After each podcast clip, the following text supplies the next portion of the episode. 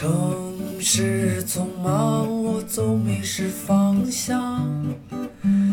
路上行人神色慌张，我内心冰凉。只是在同一个街欢迎来到新的一期 BYM 职场，大家好，我是峰哥。你美丽微笑，香香的味道就把我融化掉。我的这已经是咱们 BYM 职场的第四十八期了，我们还有三期就要结束。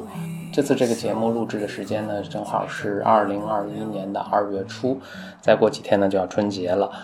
我先预祝大家春节快乐。在咱们 BOM 职场剩下几期的节目中呢，我想集中回答一下大家的问题。呃，这些问题呢或长或短，呃，基本上都来自于大家的个人的经历啊。我回答的时候呢，尽量快，尽量呢多覆盖一些问题。好，咱们就开始提问。呃，在选择职业的时候呢，是选择上升空间大，还是选择挣得多？当然，最好是选择上升空间又大，然后挣得又多的。啊，也并不是没有这样的工作。但如果你非要两者选择其一呢，这跟你职业发展的状态以及你想从人生中呢获得什么就很重要了。听咱们节目的朋友呢，应该更多还都是处在职业发展的初期。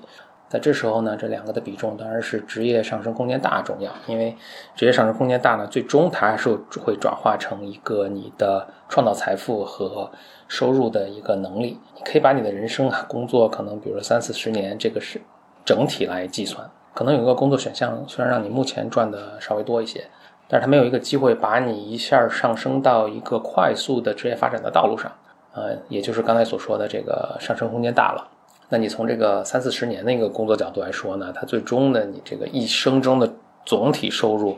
呃，肯定还是比另一个选项要差很多的。所以大家呢，就是不要看眼前的这个一两年甚至三五年的一个一个收入，还有一个职业发展啊。呃，下一个问题是我是一名独立工作者，怎么跟长期合作的伙伴谈涨价？一个比较简单的方法呢，就是所谓的 benchmark。呃，你既然在这个行业，你应该比较清楚，像你这样的一个水平，作为一个独立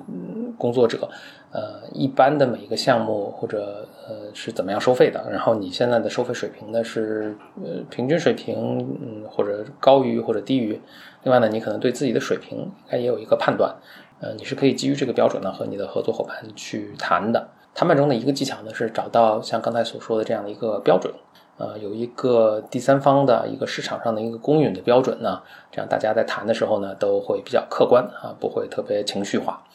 除了这些技巧之外呢，其实我还特别建议，就是你调整一下自己进到这个谈判这行境中的时候的一个心态。你既然提出这个问题呢，那你肯定还是觉得自己的劳动呢，其实比自己现在的收获呢，呃，价值更高。你肯定是希望你的劳动付出啊和你的收入呢之间有一个更合理的平衡啊。你既然有这个想法，那你心态就一定要很好，你就要大大方方跟对方去谈。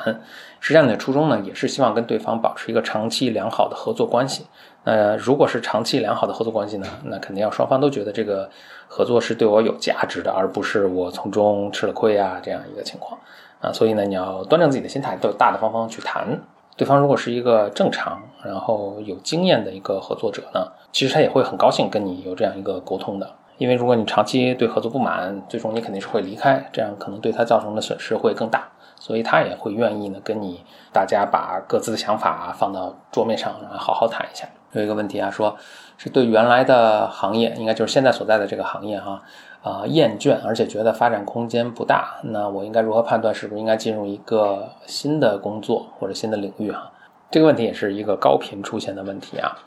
回答这个问题的困难在于，就大家所说的对行业越厌倦，而且呢觉得空间发展不大，是真的厌倦，是真的发展空间不大吗？因为我发现一个现象，就是往往对某一个行业有这种感受的人呢，他跳槽到了一个新的行业，其实也还有同样的，其实也还是有同样的感受，甚至他连跳几回呢，他的感受都是惊人的一致。这不禁要让人想问：这是这些行业的问题呢，还是没所有行业都有这问题呢？还是？个人的问题，峰哥有一个测试啊，大家不妨自己试一试。呃，这个测试是这样的：OK，你可能觉得自己这个对行业有厌倦，然后觉得空间发展不大，但同时自问一下，就是你现在手上的工作做的是不是很好？你有没有做到你们这个行业里面啊，像你这样的经验和你这样的年限吧，呃，做到的 top 百分之十啊，就最好的百分之十或者最好的百分之二十，你有没有做到这一步？如果你已经做到这一步，你还觉得空间发展不大，哦，OK，那就比较确定是行业可能有问题。但如果你做的很很一般，那你就要想一想，是自己的厌恶的原因到底是什么？下一个问题，如何在面试结束之后呢，做好客观的复盘？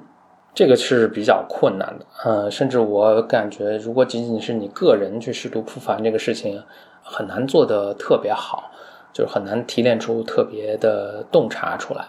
因为每个人自己是有很多盲点的。之所以说这些是盲点呢，就是因为你很难通过自己的力量去观察到它。那一个我推荐的方法呢，就是来听听咱们 BOM 职场的这个系列。咱们这个职场系列呢，最终会做五十集了，其中一些跟你相关或者你觉得自己特别需要进步的这些集呢，你可以反复听一听，因为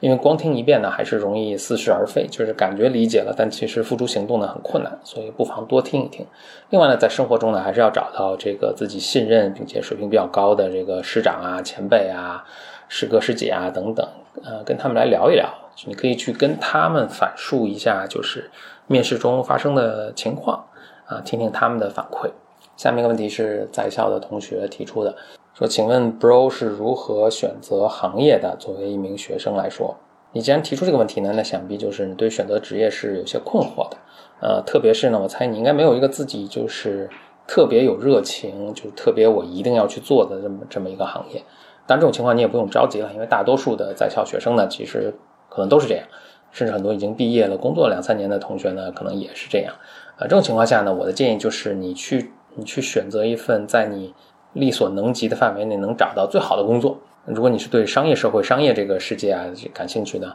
那其实可以找的工作有，比如说管理咨询啊，呃，有一些金融行业的工作啊，一些比较大的企业的这个培训生啊等等，啊，这些都是很好的工作。他们好处在于呢，它给你一个比较高的起点，这样呢，你在工作中呢能够受到比较好的职业训练。因为在学校的时候呢，你是因为在学校时候呢，你经受的这个职业训练应该是非常非常少的，所以其实你还远远没有形成从一个在校学生变成一个社会人的一个过程。那么一个起点高的岗位呢，它能够帮你更好的去完成这个过程。另外呢，就是你的同事呢，往往也会素质比较高。嗯，那句话是这么说的，就是你跟你一起工作的人的平均水平均这个水平就是你的水平。所以呢，你是刚开始工作的时候呢，尽量把你跟你一起合作的这个同事啊，或者是合作伙伴呢，呃，尽量找这个水平高的这个团体去加入。你在这样一个环境里工作锻炼了那么几年之后呢，那你那个时候可能就更清楚自己想做什么了。那由于你有一个比较高的起点呢，你再想去做其他的事情，呃，这个做这个转变也更容易啊。不管你是想继续去读书啊，还是你想跳入一个创业的公司啊，或者是你想。呃，用自己已经积累的一些技能，但其中有一些是 transferable skills，就是那些可以转化到别的行业仍然有效的这些技能呢，啊，这些其实都会方便很多啊，因为大家看到你的简历，看到你在过去几年中的的所在的平台和做出的成就啊，大家就更容易认可。接下来一个问题啊，这些问题都挺好的，相信大家听的时候呢都会有感同身受。呃，这个问题是说，目前我在这个单位上班，然后读书的时候呢英语是很好的，但是现在工作中用不到，所以英语都快忘光了。呃，请问怎么保持提高英语的能力呢？就这个问题中啊，后面有一个假设，就是就个人是非常被动的。个人各种能力的提高甚至保持啊，是需要有过有这么一个比较好的良好的环境啊，给你去使用这个技能的一个环境。有这样的环境当然好，但咱们就比如说英语来说吧，其实可能大多数工作都是不需要英语很好的。那么对大多数人来说，就没有一个提高或者保持英语能力的可能性嘛？那明显不是这样，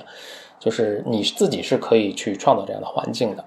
像英文的材料，包括英文的这个电影啊、剧啊等等这么多，这个找起来应该都不困难。如果你真的想要保持和提高自己的英语能力呢，你是非常容易就可以，呃，创造出这样的环境，给自己创造机会去练习自己的语言使用的。不仅仅对于英语啊，我还经常碰到的问题是说，啊，比如我想学编程，我想学摄影，我想学设计，我想提高我的文案能力等等。如果你真的觉得这些能力对你那么重要的话，你应该不会等到说。工作中已经对你有这个要求，或者工作中已经创造出一个非常良好的环境，你再去呃学习和练习。嗯，在自己平时的时候呢，就已经可以开始做这件事情了。好，今天回答大家的提问呢就到这里，呃，欢迎大家呢发来更多的问题，我们在剩下两期节目中呢，我们在剩下两期节目中呢尽量给大家回答。我们的邮箱是 b y m club at outlook 点 com，拼写出来就是 b y m c l u b at outlook 点 com，期待收到你的来信。另外呢，再次祝大家春节快乐，牛年顺利，拜拜。我的骄傲已不再重要，说一声你好，紧张不得了。你。